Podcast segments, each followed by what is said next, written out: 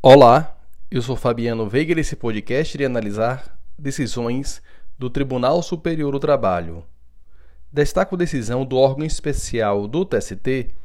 que considerou que a correição parcial não se submete à interrupção nem à suspensão de prazos previstas no artigo 897-A, parágrafo 3 da CLT, quando da oposição de embargos de declaração, e nos artigos 192 do Regimento Interno do TST, bem assim artigo 775-A da CLT, no caso de recesso forense e férias coletivas, respectivamente.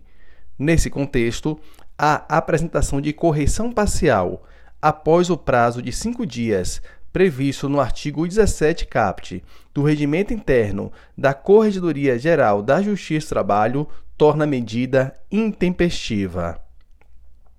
Destaco decisão da SBDI1 do Tribunal Superior do Trabalho, que considerou não ser possível o conhecimento do recurso de revista por afronta direta e literal ao artigo 7 inciso 3 da Constituição Federal, quando a discussão se tratar de rescisão indireta pela ausência de depósitos do FGTS. Segundo o TST, no presente caso, eventual ofensa à Constituição seria meramente reflexa, de modo que não haveria violação direta ao artigo 7 inciso 3 da Constituição Federal.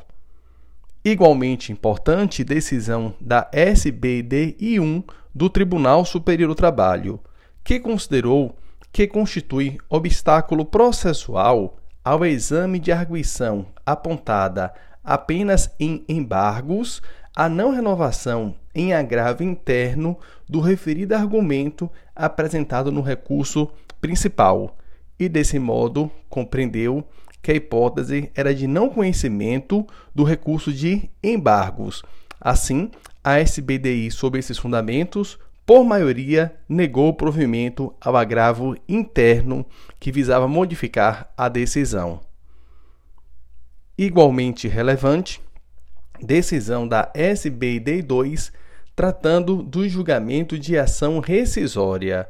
e considerou possível, em sede de ação rescisória, calcada em alegação de violação a dispositivo de lei, promover novo enquadramento jurídico dos fatos descritos na decisão rescindenda, compreendendo que na hipótese não incide o óbice constante da súmula 410 do TST, segundo o qual a ação rescisória calcada em violação de lei não admite reexame de fatos e provas do processo que originou a decisão rescindenda. Assim, fez a distinção entre a reanálise de fatos e provas e atribuição de novo enquadramento jurídico aos fatos descritos na decisão objeto de rescisão.